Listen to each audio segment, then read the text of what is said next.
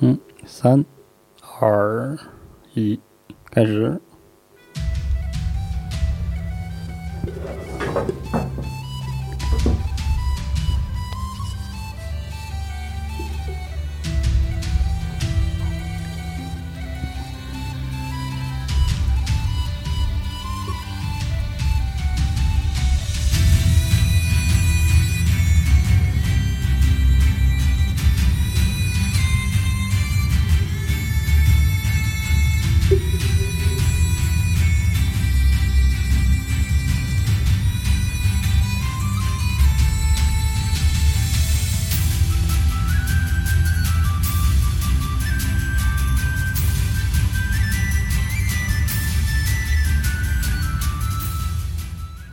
大家好，欢迎收听最新一期的这个一个没有被归档了、无法被归档加流的节目啊，我是四十二啊，就是新的一期的这个助眠电台。在这样的这个电台，主要就是嗯，用这个低调值、没有什么特别重要的信息的持续不断的絮叨，来帮助或者说陪伴各位在需要入睡的时候入睡啊，无论。各位是躺在床上啊，还是在 出差的火车、飞机上，或者是在工位的教室，在什么午睡的时候，或者怎么样吧？希望这期节目能够有效的改变、改善各位的睡眠质量啊！这个节目呢，由单人录制，然后大部分的内容都是些闲谈，里面说的内容呢，大家也不请不必太在意，好吧？嗯。就是这么的一期节目，呃，目前这个助眠的电台里絮叨内容，主要是以这个我每个月持续更新的这个海报十日谈的游戏推荐的文本的阅读为基础啊，我会每次把这个稿件阅读一遍，然后如果想仔细的看一看这个游戏的推荐的话，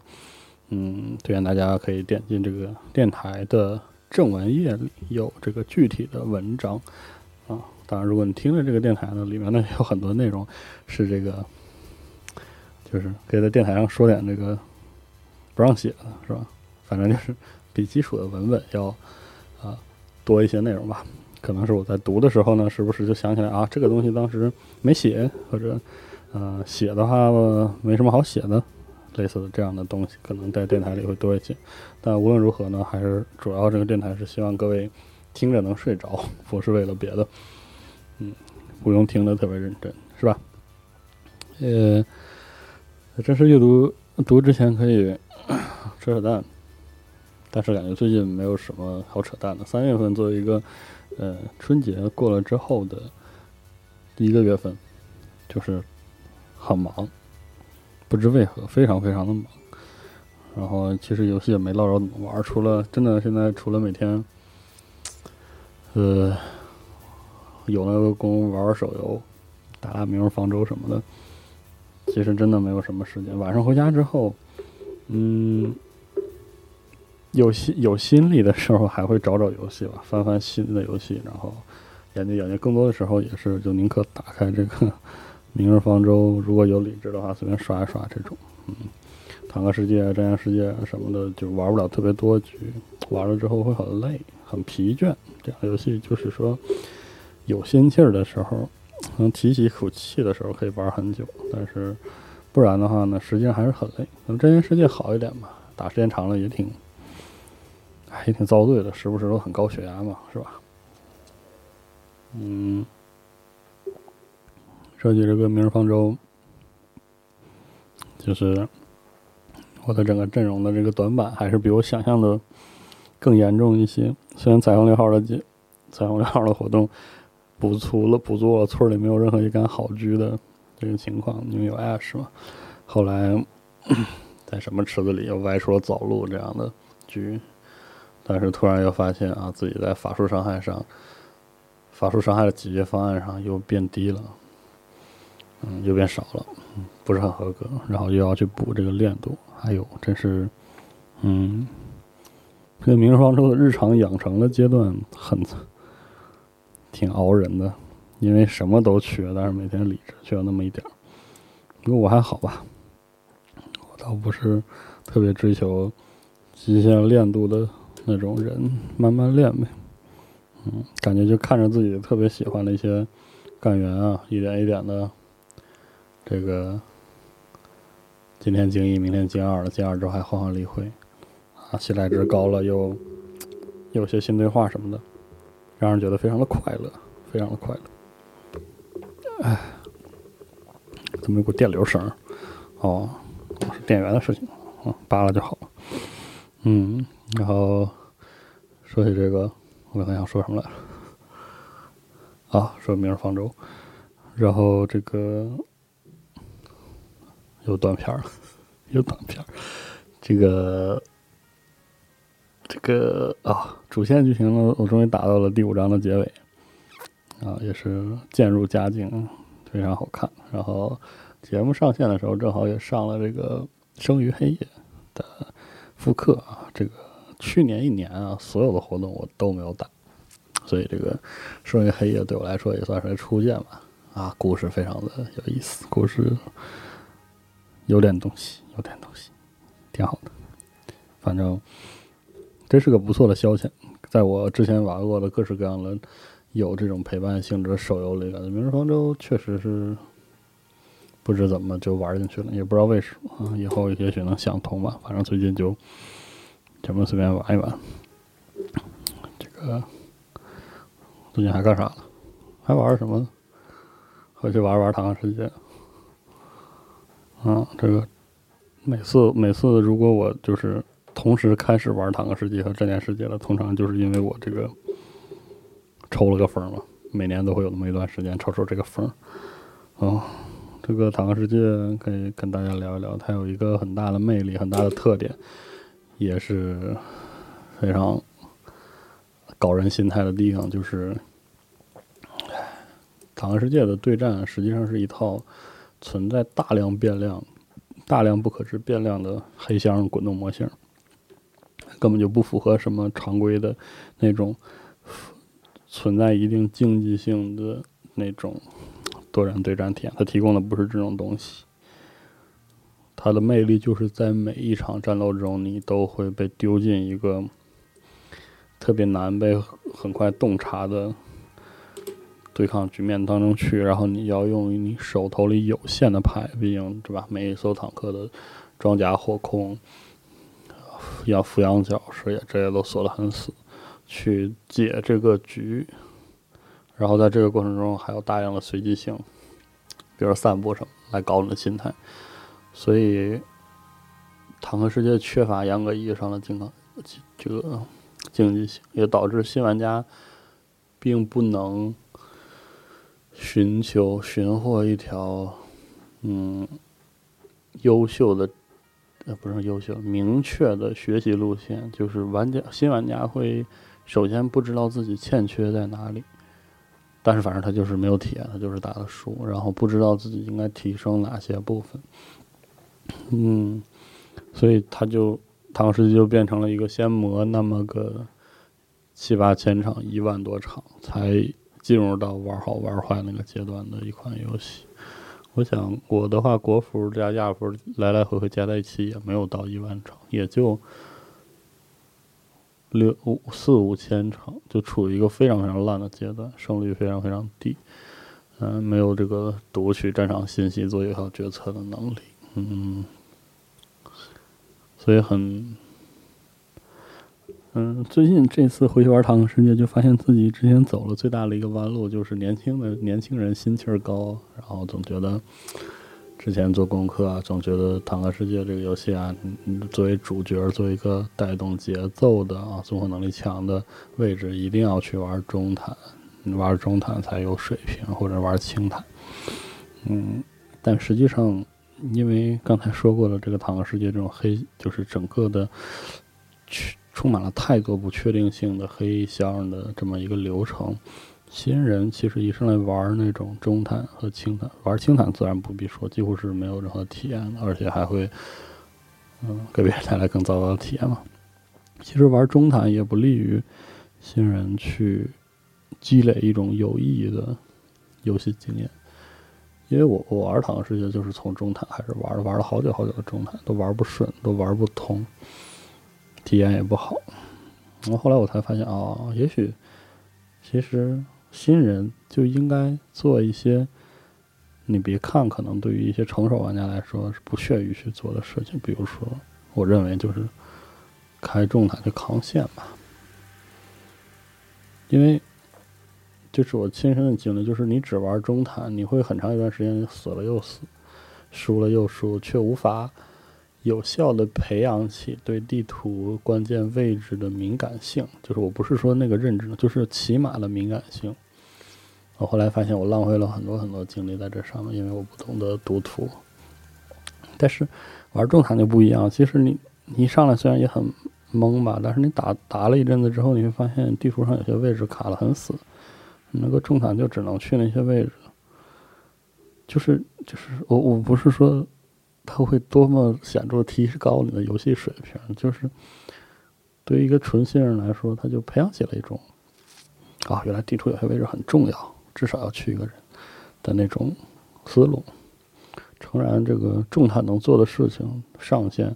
不一定会很高，特别是那些很传统的重坦。但我觉得玩重型坦克真的是练多了会有提升。然后这种提升会给玩家产生积累式的正反馈的一个车型，就新人确实是应该从 K V 那条线上好好玩一玩这种中坦了吧。这次回去玩坦克世界，决定塌下心来，不要想那些有的没的，先把一些中坦最基础的东西做好就够了，就是这样的想法啊。因为，哎，有的时候虽然。胜负是由中坦的精巧的落位和操作决定的，但是其实中中坦能够进行战术布局的那个框架是由中坦撑起来的，做不到那个 舞台上表演的那个人，至少我觉得可以学着做这个支撑者的这个角色吧。这是暂时是有这样的想法。嗯，反正。我觉得《坦克世界》和《战舰世界》的那种魅力就在于一种，就在这里，就是它有一种可玩性，然后但是它的不稳性的东西特别特别多。你去观察、去去适应，最终能驾驭这种不同的可能性的这个过程是特别漫长、特别不可言说、不明确的。呃，如果你能。扑进去的话，这个游戏的那这种这种体验真的是几乎很少有对抗性游戏能体会的，真的，因为它太慢了，然后它的正负反馈都太延迟了。就像其实《坦克世界》的识图，除开一些高手之外，或者天赋异禀的人之外，它其实你跟 COD 的识图差不多。就是它是体一个体悟的过程，体会的过程。嗯，COD 的话，你是通过 TDM 那种反复的死亡、击杀啊、正负反馈反复了、反复了刺激，然后你就通过肌肉式的记忆记忆住了地图的很多很多的关键点。坦克世界其实也是这样的，但是你的击杀和死亡的节奏比 COD 慢了何止一个量级，是吧？所以这个过程就会被变得特别特别漫长，所以嗯，很难说它是特别优秀啊，谁都来玩一玩的那种游戏。不过你要是感兴趣呢，就试一试啊。如果你有缘的话，可能就会越过那个前期巨大的负反馈的壁垒，然后玩进去。嗯，坦克世界嗯，War Gaming 这这两款游戏说到底是游戏。它的拟真性或者战场还原性虽然有的时候也很高，但却不是它玩法的重点。你翻过去之后，它是那种怎么说比较内卷的、比较核心化的、比较耐琢磨的一种特殊的对抗机制。嗯，往好听的说是这样，往不好听的说是一种近似吃鸡的祸害机制。反正就是这样一个状态。嗯，这两个游戏我一直会玩，我总是觉得你说它烂的让人咬后槽牙也好。有些特殊的魅力也好，总是让人时不时忍不住想回去玩一玩，还挺逗的。嗯，好，达成目标，说了十五分钟。嗯，我们现在来正式开始，是吧？念一念这个这个游戏推荐，然后再说，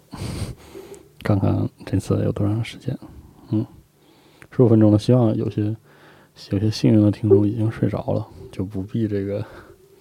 熬那么长时间了。提前再跟大家说一声晚安，祝有个好梦。好，我们正式开始。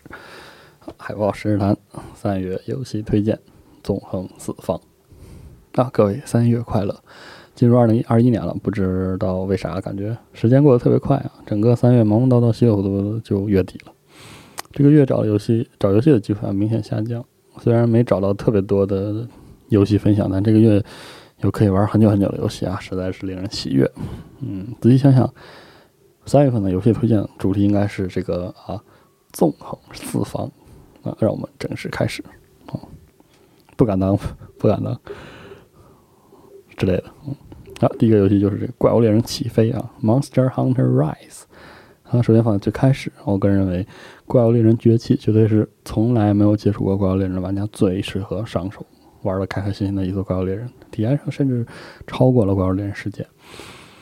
新的怪物猎人的发售啊，对我来说呢，永远是一件大事儿。虽然我玩的很差，但无论怎样，这个系列带给我的乐趣绝对不会因为我被怪当乒乓球打而减弱丝毫。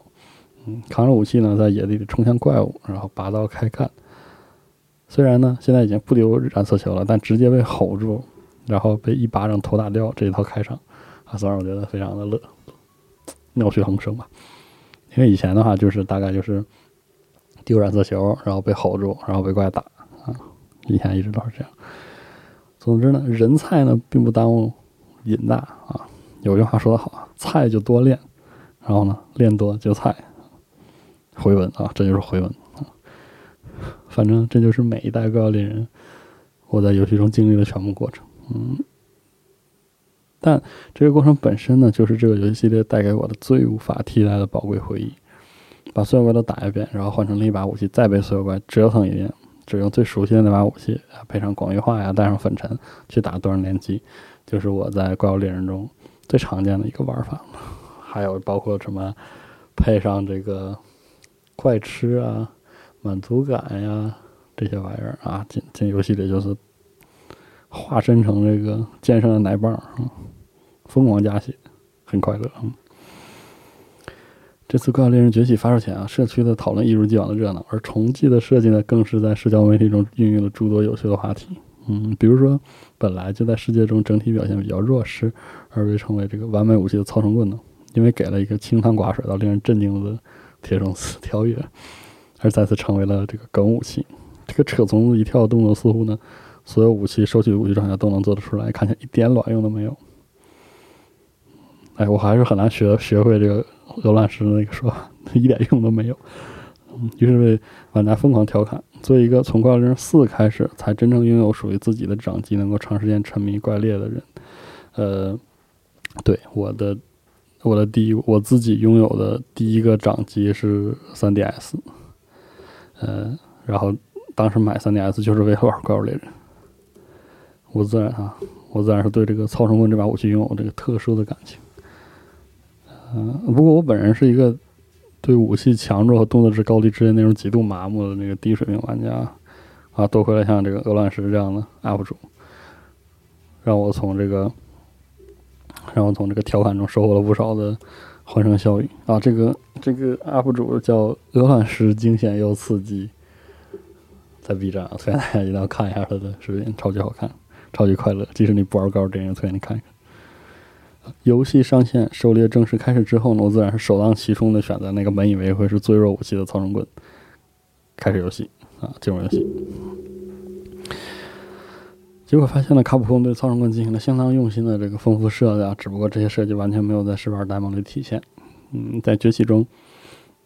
人和虫的协同作战和围绕着。猎虫进行的冲突方法都得到了针对性的设计啊，强度如何我没在这个高强度、高难度的战斗中验证过。不过对于我这种闹着玩的玩家来说，真的是无比的热闹。嗯，我个人在怪物猎人中特别偏爱战斗节奏平缓、无爆发的武器，也特别不擅长武器变形或者资源控制之类的事情啊。说到这里，你会发现这就排除了怪物猎人中将近百分之八十的武器，嗯，因为我不擅长诸如蓄力啊、变形啊、什么冲瓶子呀，或者是打法上来说存在爆发阶段，比如说凯刃啊之类的然后呢，其实啊，大部分的武器这些玩意儿里至少占一个，至少占一个，什么鬼人啊之类的。所以呢，我我个人非常喜欢世界之前的片手剑，因为你也知道，在没有 Just Rush 之前，片手剑就是一个打起来跟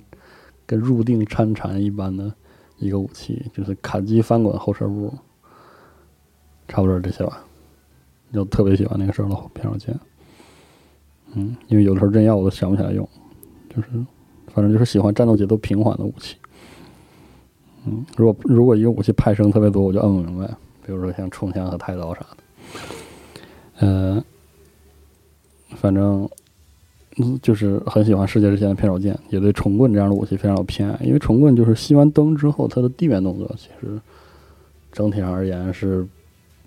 没有爆发这个阶段的。虽然就是说，当然了，就飞旋斩伤害很高，但是它其实打起来是一个连绵不绝的那种那种感觉。嗯，反正我对我个人对重操重棍这个武器的看法是吧，在之前的若干作品中呢，虫棍玩起来没有那么讨喜，或者嗯，在高压力战斗中存在强度问题，主要集中在两个方面。这点是我是非常认同鹅卵石那 UP 主的提到的。一方面就是作为四代中伴随着空战机制登场的第一个空战武器，虫棍的空战模式没有经历过大的调整，就是难以掌握，而且熟练之后收益不高。空中安全系数低，然后动作呢其实也很少，然后没有很好的解决空地协同的问题，光一个下下砸降龙啊，是吧？不解决问题啊。另外一方面呢，在地面打法上呢，棍子本身作为一个长柄的挥动的武器，武器性就是武器动作本身性能是很舒适的。就是在我看来，冷兵器的这个战斗啊，有一条这个颠簸不不变的基础公理。就是这个玩意儿如果很长，越长它肯定就越顺手或者越强，一寸长一寸强，真的不是说说。所以重棍，你毕竟手里上手里拿的是杆长刀嘛，对吧？就是在就是这个重棍的基础动作的底子，就这个动作是是是没有什么问题的，在我看来，而且甚至称得上非常舒适，包括它的那个袈裟斩，它的上撩啊，它的后跳啊，后后后后跳斩。叫什么？但是呢，几做的调整之后啊，就是经过那些所谓的削弱之后，就重棍的地面动作，呃，我修改一下，重地面动作中动作值高的动作呢，全部高动作值高的动作全部堆积到堆积到这个飞旋斩这样用起来不痛快的动作上，因为嗯。嗯，怎么说呢？动作我稍微改一下这里，动作就是飞檐斩，它是一个嗯，强制做一些位移，然后发动之后不能取消多段的一个动作。在节奏上来说，虽然很非常狠，但是用多了之后很讨厌，就是所谓凹飞檐斩嘛。嗯，对于这个的动作的完全依赖呢，导致地面打法不是很快乐。因为我是觉得，就是重棍这别的动作的性能本身都挺好的，都挺舒适的，动作也帅，大开大合。然后，但是为了伤害呢，就是死命的凹那个飞旋斩，就挺就挺遗憾的，只能说挺遗憾的。因为我记得四很强的那个时候，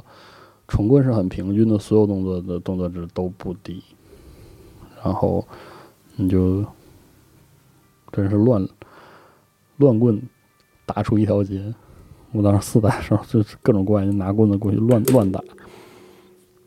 那个时候就挺好玩的，觉得可能更快乐一些啊。但这都是我一家之言，怎么玩还是看你自己的体验。那本作共斗虫啊，在就是共斗虫的特点，就是在猎人做出红灯强化攻击动作啊，不是红灯啊，就是特定攻击动作，特定攻击动作之后呢，自动飞出。跟随虫的远端的轨迹进行攻击的设定啊，使得宠物用起来特别的热闹。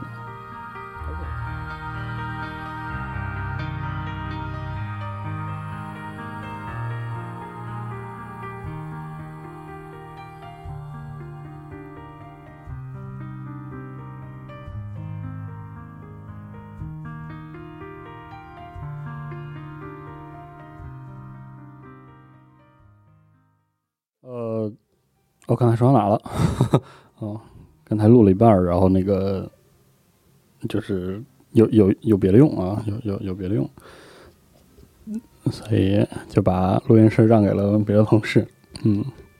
最近这个机会也是非常忙啊，所以就但没关系，我们这个电台这个节目就是随录随听，形式上也比较松散啊，就就就无所谓了，无所谓。呃呃。刚刚刚刚才说哪来着？哦，说到这个空斗虫哈，就是让宠物用起来十分热闹嘛。嗯，然后接下来说那个追加了自动攻击方式的粉尘虫，就粉尘虫有个特性是打了印弹之后，那个虫子会追着那个地方咬，不需要你做任何动作。还有就是这个蓄力之后啊，多段伤害的这种速攻虫，反正这两个东西能让那个虫炮有了层层次嘛。当然这个。强度高到哪去？正反馈绝对是拉满了啊！抡的就是十分开心。在这种风格战斗风格下呢，虽然铁虫丝跳跃和猎虫回归依然是啊清汤寡水的冲击，但嗯拿着武器也能一跃登天，纵横四方嘛。虽然不能不敢当总跨栏，但时不时的呢，其实还是很有用的，就至少是有用。嗯，在这个注入这个重炮玩法场景里，这两个技能都特别的顺手。呃，总的来说，本作的。重棍居然能让就我这种低水平的玩家玩的这种嘻嘻哈哈热闹叮叮咣咣的，实在是超出我预期的巨大惊喜了。嗯，这篇文章上线的时候，鹅卵石正好又更新了这个崛起的重棍开荒体验啊。在 B 站搜索这个 UP 主鹅卵石惊险又刺激。嗯，果然如我预料的一样，呃，在这个战斗强度拉升、高水平玩家验证之后呢，很多重棍的机制还是不够好用啊，本质是热闹图一乐。不过。这也是怪物猎人历代都非常正常的情况，啊，用了开心就行啊。嗯，自行车添加辅助轮横竖呢也是甜，值得乐呵一下。呃，本作的怪物猎人其实给我最明显的感觉就一个字啊，就是润。明丽的画面和人物，马爷那个太漂亮了，是吧？太可爱了，那人物。然后难度降低的村任务啊，降宠支持下这个上天入地的跑图方式，继承自世界的那套全套的现代化的优化体验，包括什么吃药啊、采集啊，它采集还有进一步的体验嘛。然后各种关键任务的标出啊，各种关键任务道具的在地图上的标识，都特别好。当然了，就是小地图设计有点难用，不过就就就这样嘛，习惯了自然也好。玩怪物猎人的时候总是一个习惯它系统的过程，毕竟它的核心系统比较坚实嘛。反正这些东西让本作玩起来无比的愉悦。作为玩了许多代怪物猎人的玩家来说，呃，嗯，纵向对比之下，嗯，我想想这招应该怎么说呢？不应该应该是对于玩了很多代怪物猎人的玩家来说呢，纵向对比之下，目前崛起可能是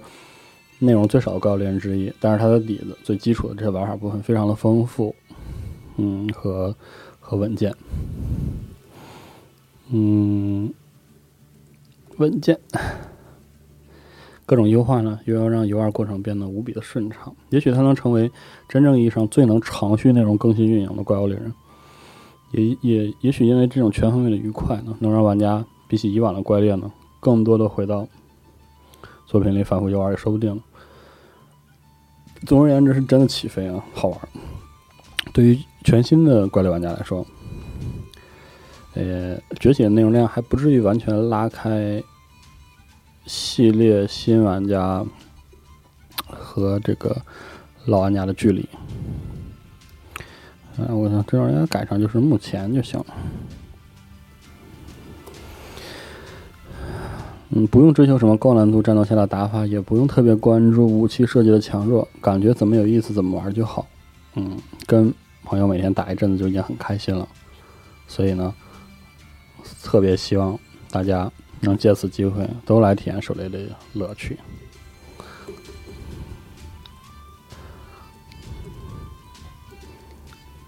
嗯，其实对怪物猎人，在我看来，嗯，怪物猎人在，因为他培养了水平极高的玩家群体，都导致了他很难设计出让所有人满意的轻度的。持续游玩那种感觉，卡普空对这个一直有所追求，也有所尝试，包括这次《百龙夜行》啊等等。嗯，让怪物猎人长续运行、运营、长续更新，看来是一种趋势。但是这个过程中，怎么让这个过程好玩、值得，其实是一个需要亟待解决的事情。世界的那种更新方式，说实话还是有些粗暴。嗯，我觉得我个人觉得《怪物猎人》急需一种比刷大型怪物，就是现在的狩猎任务更轻度的拿得起放得下的随进随走的一些玩法。嗯。他他他可能还需要这样的一个补充，然后再使得他的高强度战斗强度拉得更高一点，也许会好。不过也不知道卡普空是如何看待这个系列的。无论如何，卡普空怎么做尝试都是有空间的，因为怪物猎人的核心玩法，它的底子怪物的设计也好，武器的设计也好，有非常非常嗯大的主动性。毕竟这个玩法总是好玩的，现在就是在等卡普空怎么把它外面配套这些东西做得越来越好，或者越来越温和、温柔，越来越讨喜，让进入怪物猎人这个方式变得越来越顺。这一点我觉得可能是未来一个怪物猎人会持续强化的方向吧，因为它核心玩法真的没有很难挑出什么毛病来了。嗯。好，这是怪物猎人的部分，进入下一个部分，就 Doom Eternal 毁灭战士永恒的 DLC 一。这个，嗯，玩家是不是人不知道？那 ID 是真的狗。嗯，很多人都谣传说这个毁灭战士永恒的第一个 DLC 很难，我必须澄清一下，这个不是谣传，那是真的很难，而且不是一般的那种难，它是那种就，反正就是就是那种，就是好家伙啊，还能这样呢？啊，就是这种感觉。永恒本片的最终最终关啊，最终 BOSS 战前那场场景战斗，或者一般其实也会管它叫什么封闭竞技场战斗之类的。它指的是这个 Doom 当中那种你进入到一个呃有些变化的大场景里之后，然后它会把你封在里面持续刷怪这种战斗，一般可能叫竞技场战斗之类的。啊，反正就是这种战斗啊，已经因为海量的高强度战斗打得我这个心力交瘁。啊，当时那场战斗到最后。签下认认怂说下调了难度，从这个三难度呢调到了二难度。反正但是呢，它这种精致的、老派的、紧密的关卡设计带来的高力度战斗，拥有那种近乎野蛮的直接刺激，让这款游戏成为了自上个时代以来我印象最深的动作射击游戏。本来是这样的。结果 DLC 一从一开始就提供了更高烈度的战斗，直接比本片的最后一关再高一个档次，更复杂的地形，有的时候甚至是更狭小的地形，更复杂的怪物组合，更长的战斗波次，更剧烈的来自于全方位的战斗压力。一旦战斗开始，哇，满脑袋都是各种赞赞叹，就是好家伙啊，好家伙哇，怎么这么多怪啊，我操！然后就是不是这两种怪同场。这也能打过吗？然后啊，怎么这种这样的怪的同场，有这样的怪有四只甚至五只更多。然后打一会儿之后发现，我还能再来一波。一会儿是啊，咋还能有一波呢？然后还没打完。然后打到最后，居然他又刷一波特别配置。然后我觉得我操，这个原来刚才那个配置不是最难的配置。就啊哇，战斗真是，就毁灭战士永恒的那种。给玩家仿佛无限强大的战斗力，并且以此名正言顺的把你扔进高强度战斗场场景的那个逻辑，在这个 DLC 里又被狠狠的往前又推了一步。某种程度上来说，其实已经推过界了。打到后来，把自己都打笑了，就大脑一片空白，然后肾上腺素就蹦进血管里，然后完全不记得当时脑袋里在想什么。好几场战斗死了活活了死了，打了很多波，不小心暴毙了，又要从头再来，但内心毫无波澜，立马就步子迈开，然后三连就霰弹枪的那个扳机直接按死，嗯，打了一次两次三次四次，打了一波两波三波四波，然后每场战斗就是开火切枪手雷跳跃闪避处决啊喷火电锯，然后然后再重复这个过程，再开火再切枪，每个环节都要用，然后双手就是下意识的接。执行，然后双眼下意识去瞄准，一串串指令就在脑海里就是高速的循环着，就奔涌而过，就好像就是电锯，电锯这样。然后电锯在快速切割，然后产生了某种白噪音，啊，充满了整个意识。打到最后，发现自己的嘴角啊疯狂太阳上扬，就都不知道自己在高兴个什么，就那种杀红眼的状态，真是从来都没有在任何的别的什么射击游戏里体验到。回过神来，只能感慨一句：到底是怎样的关卡动作动作设计关卡设计能够如此，就是说就是怎样的这种关卡设计能力吧，能够如此切实的把玩家逼到这种程度，就逼着玩家成为这个主角，成为这个 Doom Slayer 一心同体的存在。因为没有 Doom Slayer 锤不死的怪，也就是说没有我锤不死的怪。好，再来一次。不是我要努力变得更强一点，而是我本来就这么强，我必须要回忆起来，恢复过来。因为我，就我现在就是 Doom Slayer，没有绝望，就是只有一种近乎偏执的自我肯定，那种感觉真的太令人上瘾了。我看了很多的 DLC 的批评啊，包括极高的难度啊什么的，比如现在怪很糟糕，很让人烦躁。但是不知道，我从来没有想过这个问题。至少在玩的时候，就我被那种战斗本能和狂热杀戮塞满的小脑瓜里，是没有空间思考这个问题的。关掉游戏的时候，确实怎么分析都很有道理，但在游戏过程中，呃，我不会动这样的心思。射线所及，如果有东西能动，那么最好下一秒就要有一种武器在他脸上开个洞，否则的话我就会浑浑身难受。新的怪开出现了，看到他那一刻，我脑袋里想的就是想让他死，啊，没想过他好不好打。啊，小这里我回忆一下，妈的，好像是设计挺差的，怪是设计挺差的。啊，但无所谓，因为似乎没有第二个射击游戏能主动提供这样的游玩体验。就这里只有人间炼狱。和一个强大到不合理的战士，然后这个游戏告诉你，这个战士就是你。然后他掐着衣服领子把你拎起来，给你个大耳刮子，说你就是最强的，你已经是了。如果你觉得不行，那说明你觉得错了。快去开干！然后你就你就扑向。那些近乎不可能的疯狂的战斗，然后把自己逼近极限，杀出一条血路，然后就是下一场战斗，下一场，再下一场，就连地狱最深处的恶魔都要在你的面前颤抖，rip and tear until it is done。这个，然后 DLC 二的难度啊，显著的下降，这个我们以后再说。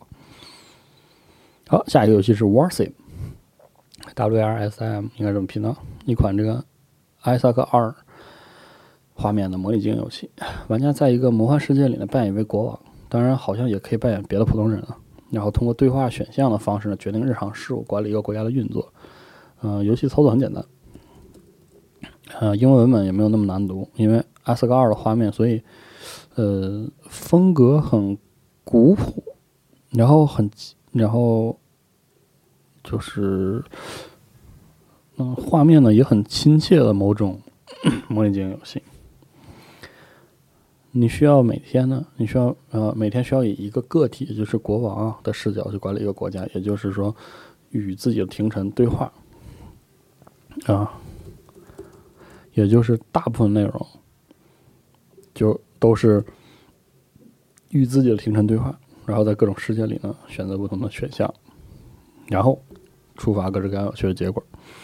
每个回合，玩家会处理内政外交的诸多事项啊，然后在自己的那个国王那个正厅里接待各式各样奇怪的人啊，比如说什么家里有土地机会的农民啊，路过的也有诗人啊，前来投靠的士兵啊，等等等等。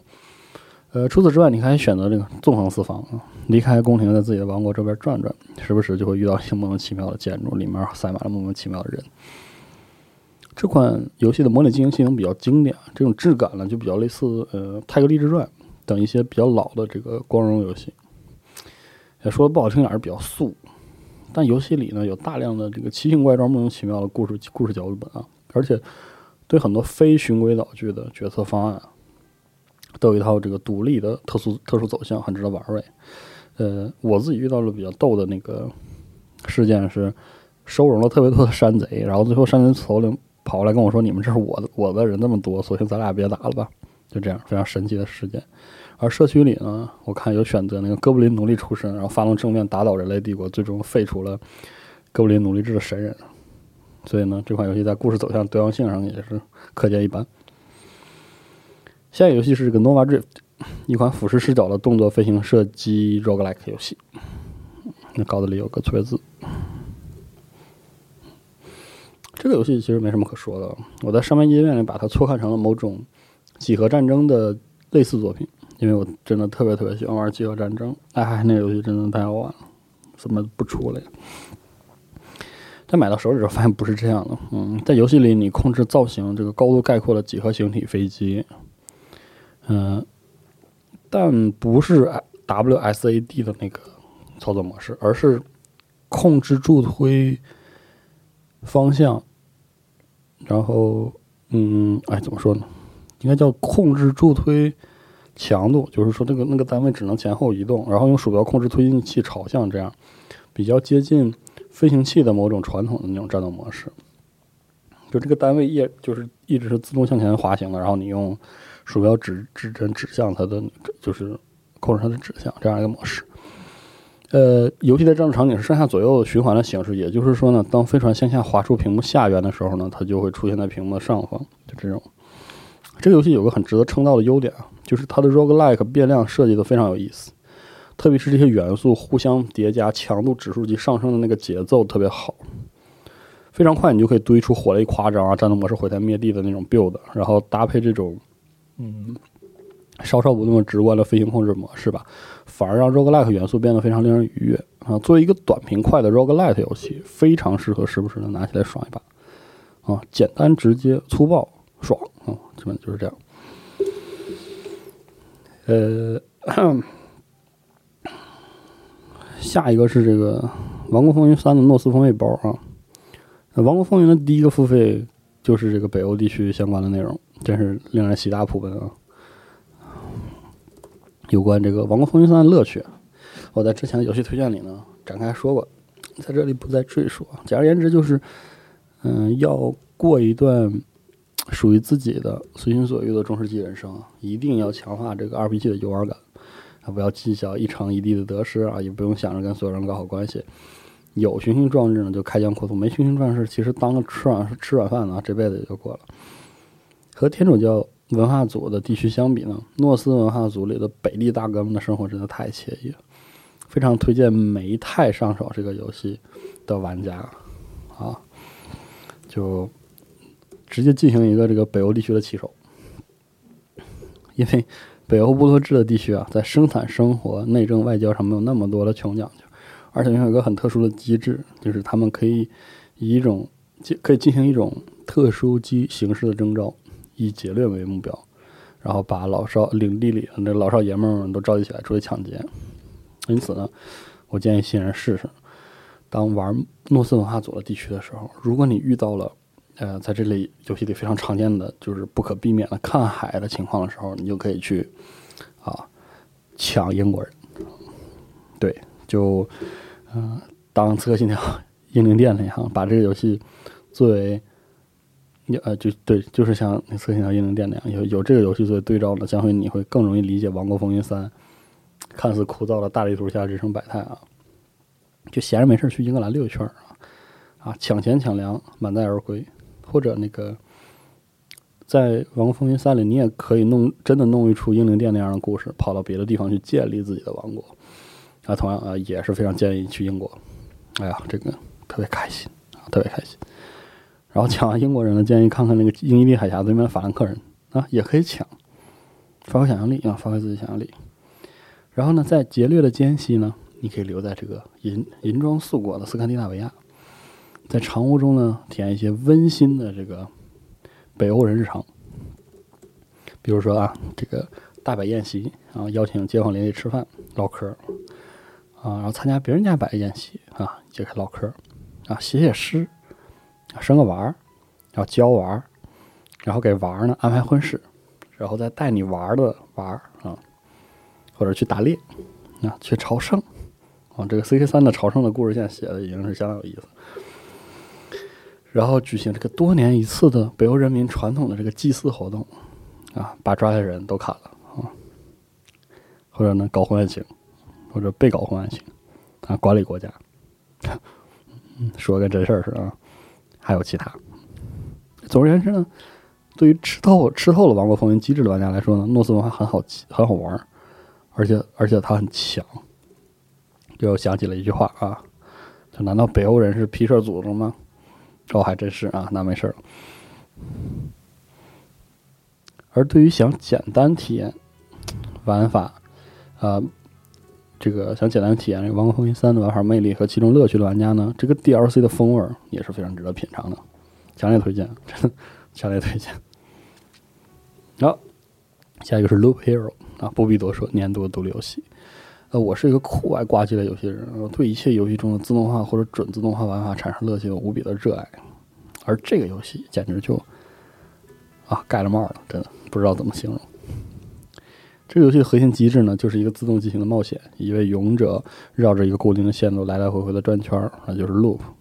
啊，这个线路上会出现怪物，它会自动的与怪物战斗，获得经验值、装备和材料，然后这么一圈一圈的转下去，转直到转到一个特殊的时刻，出现一个很强的 BOSS。根据之前的积累呢，玩家会看到勇者应成功的战胜了 BOSS，或者直接被 BOSS 撂倒。围绕这个机制，玩家可以进行的操作有如下几个层级：首先是规划勇者的装备和天赋等 RPG 的要素，只是不需要自己上手操作战斗。通过掉落的地形卡牌呢，在循环路径附近的虚空中呢，搭出一个世界。每一个落在虚空中的这个环境地块儿，啊，应该叫环境地块儿吧，都会对勇者的冒险产生的循环产生影响。比如这个，比如路上出现更多的更强的怪物，然后怪物掉落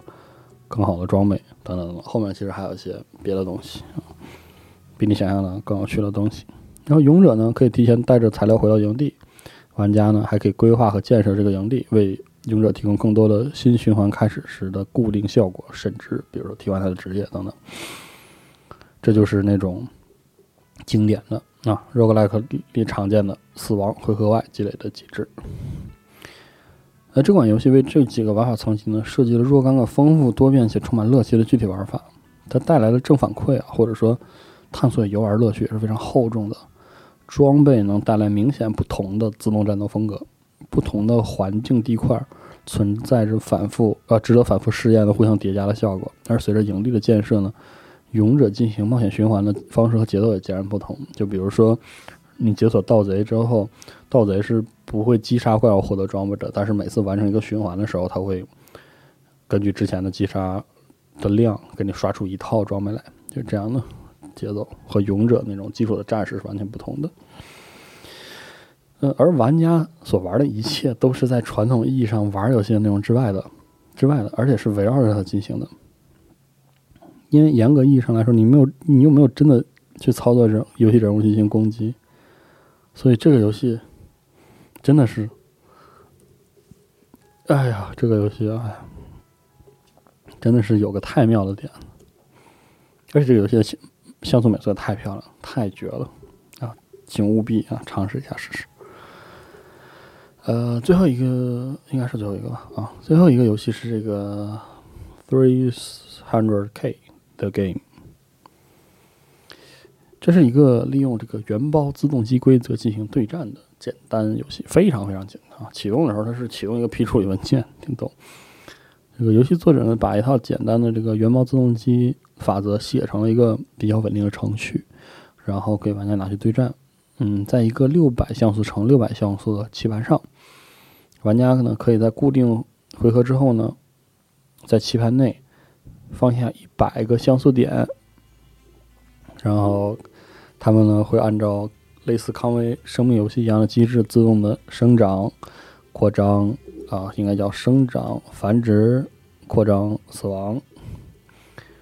只不过呢，在这里有两种不同的生命，他们会互相轻攻、蚕食，然后呈现出某种有魔力的动态的趋势。呃，有关那个康威生命游戏啊、原包自动机之类的东西，集合之前也有介绍，我在这里就放了几篇，嗯，可供参考。包括这个生命游戏的发明者这个约翰康威逝世啊，然后那个 DOT 的那期聊这个独立开发里，他提到过可以自己写一个这个呃，就是生生命游戏。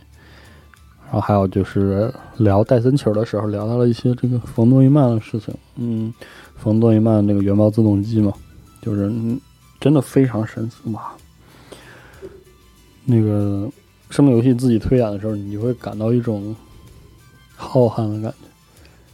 就是原来这么简单的法则就可以催生出近似生命一般演化，然后的形态。有些自动机。会形成一个个体永远的，就是向着永恒平面上永恒的一个方向持续的滑行下去。有的自动机最终呃，有的这个原爆自动机最终会形成呃一个生产者不断的产生新的东西。有的自动机会形成一个自我循环的结结构，就在这个地方虽然不动，就可以永远的循环下去。然后有些自动机形态到最后会缩成一个静态的样子，什么样的都有。他看过那个过程之后，就让你忍不住在畅想：假如这个生命有这个自动机形态的话，我们最后会往何处去呢？会变成什么样？真是太有魔性了！真是太有魔性了。嗯，最后结尾是，嗯。又是一个月最后一天，是吧？本月的游戏推荐那个正式上线，然后也是在最近啊，包括这个《邪恶天才二》，就是 Evil Genius，还有这个 Genesis Noir Noir，这黑色创世纪是法语的那个黑的意思是吧？反正等一些超级赞的游戏已经开卖了，不过还没有啥时间细玩啊，所以我们下个月游戏推荐再聊吧，好吧？呃，祝各位四月一切顺利，我们下个月再见，好吧？嗯，学期会相对短一些，差不多加一起，嗯，我也不记得多长时间，中间挺累死了。嗯，总而言之，就是这期的电台，希望大家在没有听到这个的时候都已经睡着了，是吧？